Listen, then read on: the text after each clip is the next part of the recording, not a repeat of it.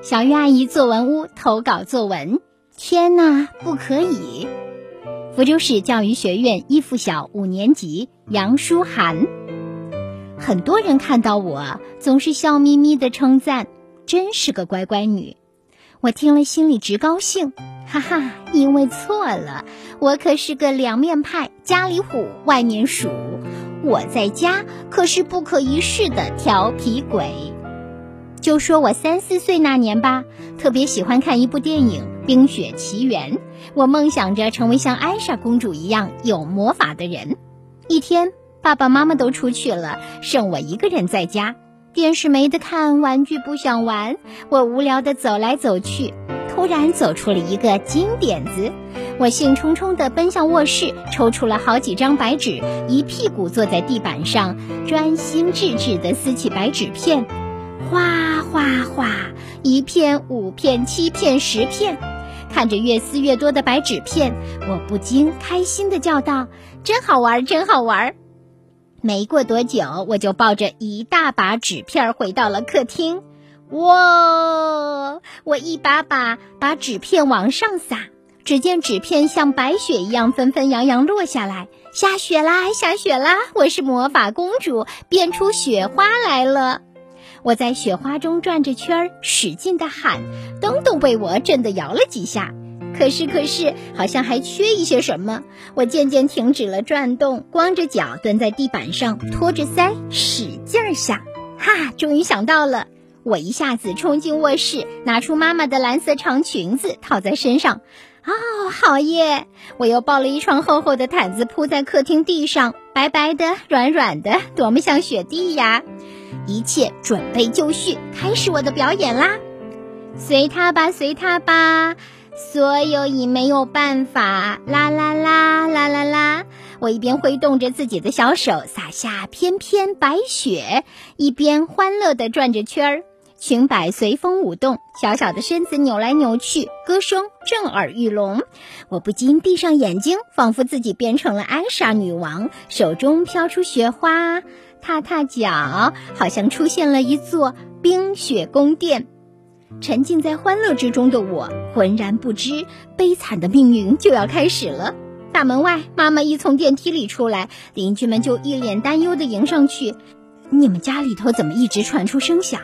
妈妈听了，三步并作两步来到门口，打开门，屋里一片狼藉，白毯子变成灰毯子，上面落着零零碎碎的纸片，我的裙摆绕得打了结。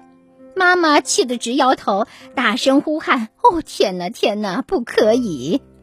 从那以后，每当人们说我文静的时候，妈妈准会眉头一皱，摇着头说：“哪里？她在家里可淘气了。”天哪，不可以！妈妈，你又揭我老底啦！好的，以上我们分享到的作文就是《天哪，不可以》，作者是福州市教育学院一附小的杨舒涵。接下来，我们有请邵颖老师来点评这篇作文。看到这个题目，你是不是想起了绘本《大卫不可以》？或许你还会想。这篇作文可能也是写作者做了啥坏事吧？是的，如你所猜，文中的小作者回忆起自己三四岁那年扮演艾莎女王的场景，将纸片撕碎当作雪花，将白毛糖当作雪地，穿上妈妈漂亮的蓝裙子，幻想成自己是艾莎女王在雪中舞蹈。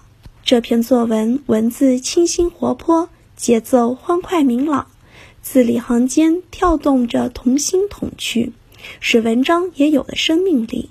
读来使我们不禁被文字所吸引，仿佛看到了小作者淘气可爱的样子。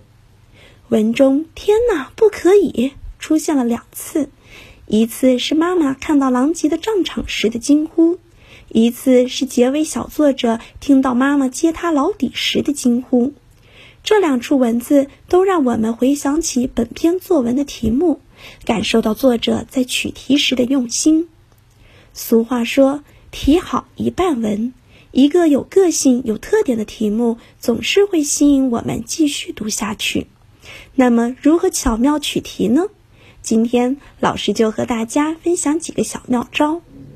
第一种添加法，即在写作话题中添加几个字，缩小话题范围，紧扣主题，如迷人的张家界、呼风唤雨的世纪。第二种修辞法，即在题目中运用比喻、拟人、设问、引用、对偶等等修辞手法，如跨越海峡的生命桥、爬山虎的脚、幸福是什么？为中华之崛起而读书。同学们可以动手试试，为自己的作文取个精彩的题目，为文章增添风采吧。